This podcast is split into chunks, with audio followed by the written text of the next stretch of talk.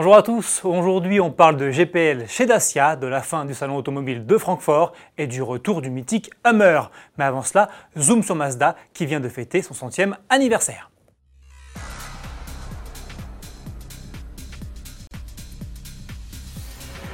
Pour commencer, souhaitons un joyeux anniversaire à Mazda qui vient de fêter ses 100 ans d'existence. Le constructeur japonais a en effet été fondé le 30 janvier 1920 par Jujiro Matsuda.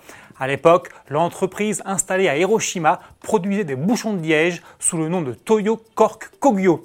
Elle ne prit le nom de Mazda qu'au début des années 1930, peu après le lancement de son tout premier véhicule, la Mazda Go, qui était alors un petit tricycle motorisé. La première voiture particulière voit elle le jour en 1960. Il s'agit du coupé R360, une de ces petites voitures baptisées Kekar, dont sont particulièrement friands les Japonais.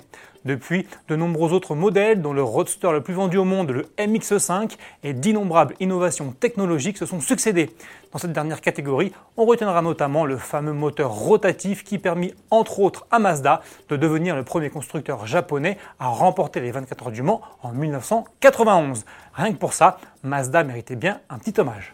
Il y a du nouveau dans la gamme Dacia, une inédite motorisation bicarburation essence GPL, le bloc TCE 100 EcoG. D'abord annoncé sous le capot du Duster, celui-ci s'installe finalement aussi sur Sandero, Logan et Logan MCV.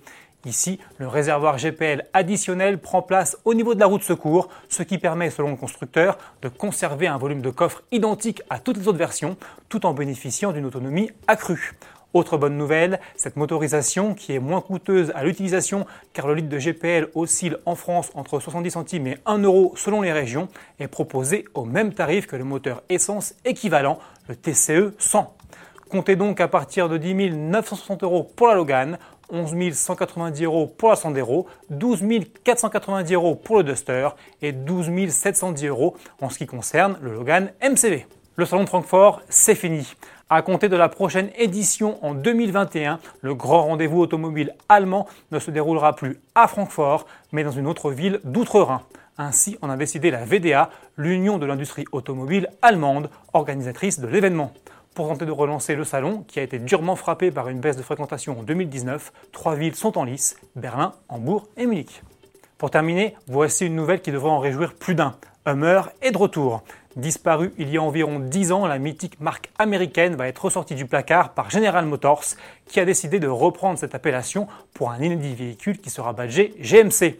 Il s'agira toujours d'un monstrueux 4x4, mais celui-ci sera 100% électrique. Les premiers chiffres annoncés donnent déjà le tournis, plus de 1000 chevaux, et un 0 à 100 km/h avalé en à peine plus de 3 secondes. Ce Hummer nouvelle génération qui s'annonce déjà comme le grand rival du Tesla Cybertruck, sera présenté le 20 mai prochain et disponible à partir de l'automne 2021. D'ici là, bon week-end